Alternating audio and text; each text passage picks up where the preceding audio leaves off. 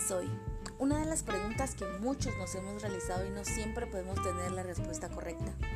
La identidad es un rasgo o característica de una persona o cosa que nos permite distinguirla de otras en un conjunto. Para los que no saben aún y para confirmarles a los que sí lo saben, vamos a ver lo que nos dice Juan, el discípulo hermano de Jesús y quien caminó con él y fue testigo de primera mano de su liderazgo y ministerio.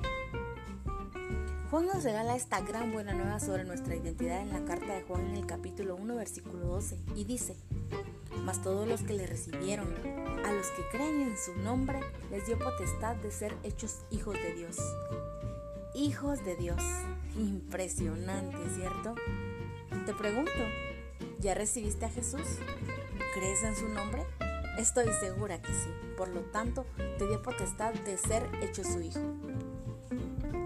Del tiempo me he dado cuenta que Dios trabaja con diseños. Es un Dios de diseños.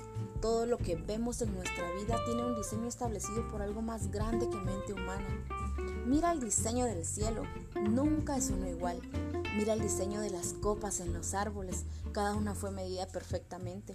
Mira el horizonte en el mar, el gran sol escondido en la línea azul.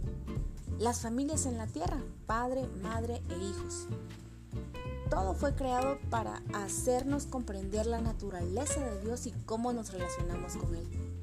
Podemos preguntarnos, ¿cómo es el diseño de un hijo de Dios? Y lo más cercano que puedo recordar es el diseño de la familia. Piensa por un momento en el amor, la paciencia, la cobertura, la protección, la autoridad, la bendición, la provisión, etc.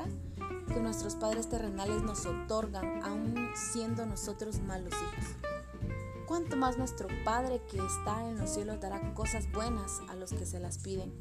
Esto nos enseña Mateo capítulo 7 versículo 11.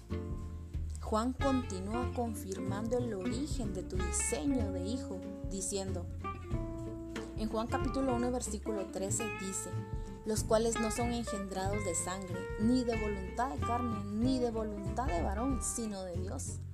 Grandioso, ¿no? Engendrados de Dios mismo. Me siento con un privilegio inmerecido, pero con un gran respaldo a la vez. ¿Sabes? Muchas veces no hay espacio para los cuestionamientos ante este tipo de afirmaciones que encontramos en la palabra.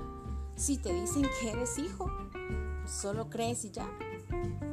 Pero escribo esto pues muchas veces ante situaciones he dudado de mi identidad como hija y me es necesario regresar al origen de mi afirmación para creer que soy lo que Dios dice que soy. Las circunstancias no definen mi identidad. La identidad define mis circunstancias. Si has olvidado que eres hijo y las bendiciones que esto conlleva, hoy recuerda, esa potestad te fue dada al recibir y creer en Jesús.